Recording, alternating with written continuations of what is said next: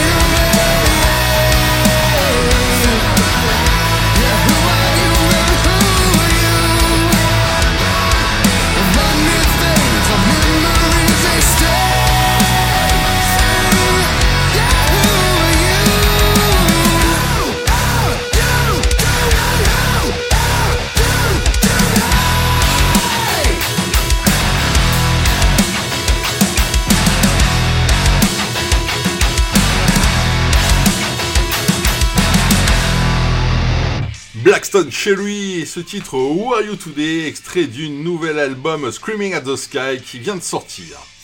Allez, c'est le moment de notre rubrique l'original, la reprise. La semaine dernière, c'était Ozzy Osbourne et son Crazy Train qui était dans la rubrique. D'ailleurs, on vient d'apprendre que le père Ozzy comptait sortir un nouvel album en 2024 et même, mais ça, je suis un peu plus euh, réservé, reprendre les tournées. En tout cas, c'est le mal, tout le mal qu'on lui souhaite. Ça me donnera peut-être enfin l'occasion de le voir sur scène. Aujourd'hui, nous allons entendre son successeur au sein de Black Sabbath, puisque c'est Ronnie James Dio qui est mis à l'honneur avec le titre Holy Diver. Est-il encore besoin de présenter Ronald James Padovana, qui a changé son nom en Dio en hommage à un parrain de la mafia, Johnny Dio? Bon, on n'a pas la réponse. Né en 1942 à Portsmouth, il a grandi dans l'état de New York et il a commencé comme bassiste dans le groupe The Vegas Kings, rebaptisé au final Ronnie and the Prophets, quand il en deviendra également le chanteur. Après plusieurs 45 tours, le groupe sort un album live en 1963 avant de se séparer en 1967. Ronnie fondera alors The Electric Elves, qui deviendra Elf, groupe avec lequel il enregistrera trois albums. Repéré par Roger Glover et Ian Peace, la section basse batterie de Deep Purple, Elf verra son second album produit par cette doublette et assurera la première partie de Purple. Entre-temps, Ronnie a abandonné la basse et il enregistre Love Is All pour l'album solo de Roger Glover, l'album The Butterfly Ball and the Grasshopper's Fist. Souvenez-vous, pour les plus anciens, c'était le dessin animé avec la grenouille qui jouait de la guitare qu'on avait sur euh, Antenne 2 à l'époque lorsqu'il y avait un problème technique et un morceau qui a également servi de thème publicitaire pour un sirop il y a quelques années. Revenons à Elf. Elf sera bientôt absorbé par Richie Blackmore pour créer Rainbow. Le ténébreux guitariste ne gardera les musiciens d'Elf que le temps du premier album avant de recruter du lourd, notamment Cozy Poed à la batterie pour la suite et Jimmy Bain à la basse. Vous allez voir, on va y revenir. Après trois albums studio et un album live, l'orientation musicale que Blackmore souhaite donner au groupe ne convient pas à Ronnie. Oui, on en parlera sans doute un jour car Rainbow est un de mes groupes favoris. Euh, il a voulu faire quelque chose d'un peu plus euh, AOR comme on dit, oriented rock, sans être trop métal malheureusement. Du coup, Ronnie, euh, ben, qu'est-ce qu'il nous fait? Eh ben, il va rejoindre Black Sabbath pour deux albums studio exceptionnels. N'ayons pas peur des mots, Heaven and Hell and Mob Rules. Par contre, durant le mixage de l'album Live Evil, Ronnie et le batteur Vinny Appice claquent la porte du studio et quittent le SAB. Ronnie fonde alors son propre groupe, tout simplement intitulé Dio, et recrute Vinny Appice à la batterie, l'ancien bassiste de Rainbow Jimmy Bain et un jeune guitariste à l'époque totalement inconnu, Vivian Campbell. En mai 1983 sort le premier album du groupe, Holy Diver, qui va vite connaître un grand succès, notamment grâce au clip de la chanson éponyme qui passe toute la journée sur la toute jeune MTV.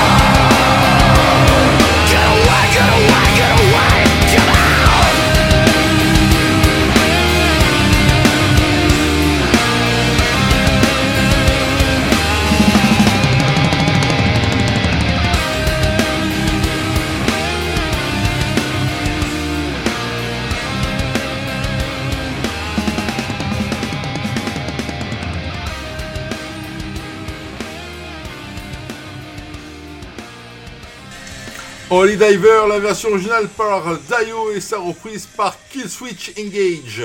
Killswitch Engage, qui est un groupe de metalcore américain fondé en 1999 et qui avait enregistré cette version en 2007 pour une compilation proposée par le célèbre magazine Kerrang! A Voltage Brief History of Rock.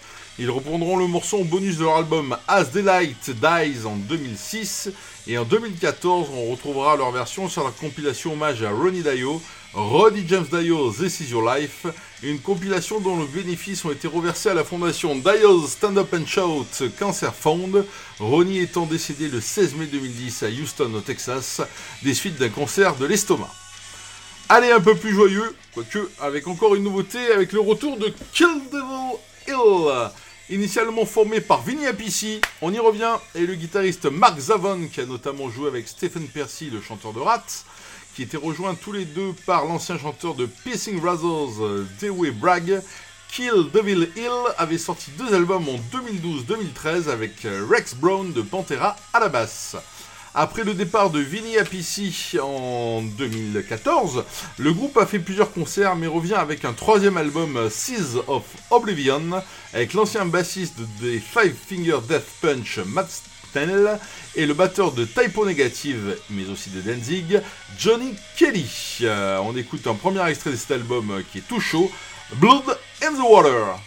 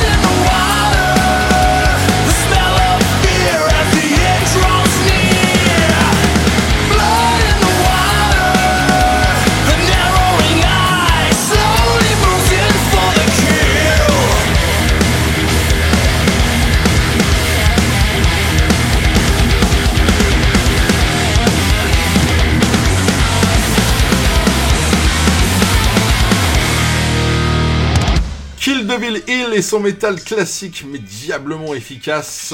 Et Dewey Bragg, le chanteur, dont la voix n'est pas sans rappeler celle du regretté Lane Stanley d'Alice in Chains.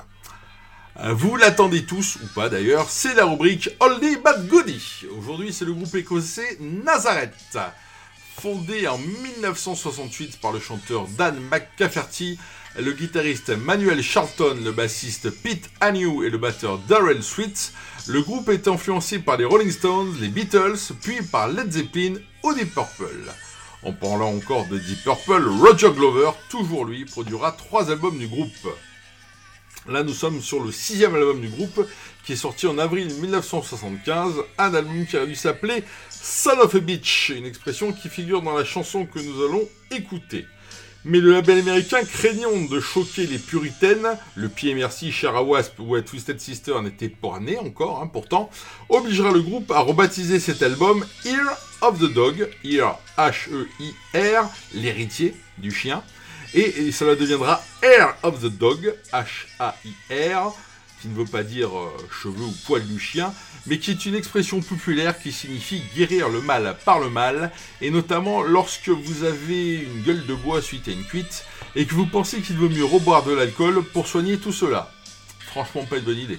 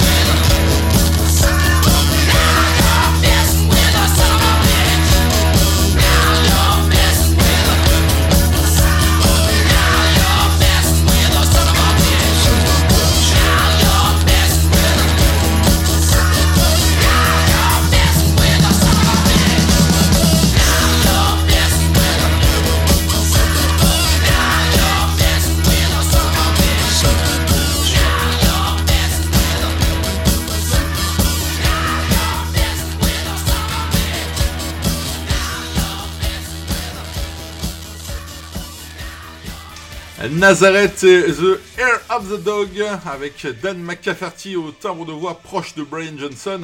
Dan McCafferty euh, qui est décédé en 2022 et qui avait influencé pas mal de chanteurs de hard rock dans les années 80. Je pense qu'Axel Rose était euh, bien fan de McCafferty. Nazareth qui est toujours en activité même si seul Pete Agnew, le bassiste, est l'unique survivant du quatuor original. Une petite nouveauté, une dernière nouveauté en tout cas dans cette émission, avec un titre du futur album de Therion qui sortira en décembre 2023 chez Napalm Records et cet album s'appellera Leviathan Free. Ce sera le troisième et dernier album Léviathan du groupe suédois de métal symphonique que nous avions eu l'honneur de recevoir au Zénith de Toulon en 1997 grâce à l'ami Franck Arnaud. Mon Francky, je t'embrasse. Tyrion qui existe depuis plus de 35 ans, qui allie guitare et chœur à la perfection. Et si vous ne connaissez pas, je vous invite à vous ruer sur leurs albums, notamment l'album Fleur du Mal, avec euh, des morceaux en français, des reprises de la Maritza, des sucettes à ou encore de poupées de cire, poupées de son. Mais là, on revient à l'actualité euh, de Therion avec le morceau Twilight of the Gods.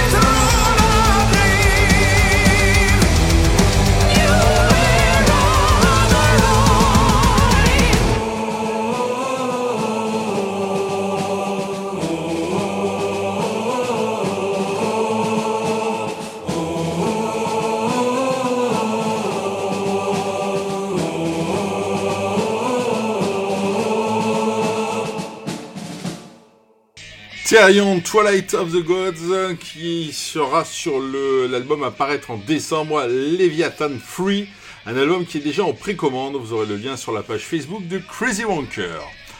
Vous le savez désormais, nous nous quittons sur un morceau enregistré en concert, live comme on dit chez les compatriotes de Johnny Wilkinson. J'ai parlé d'Audi, on a écouté euh, la semaine dernière du Audi, on a parlé de Black Sabbath lorsque j'évoquais Ronnie James Dio. On va donc écouter du Black Sabbath version Audi. Tout simplement avec la chanson Black Sabbath, enregistrée à Paris le 20 décembre 1970 à l'Olympia. Tony Iommi nous gratifie d'une traduction de près de 2 minutes à la guitare avant que Geezer Butler et Bill Ward commencent à marteler basse et batterie. Si vous cherchez un petit peu sur le net, vous trouverez assez facilement la vidéo avec Audi qui passe le balai et qui fait des cloneries. Bah, c'est Audi en même temps. À la semaine prochaine, portez-vous bien. That's what I'm going to call Black Sabbath. Thank you.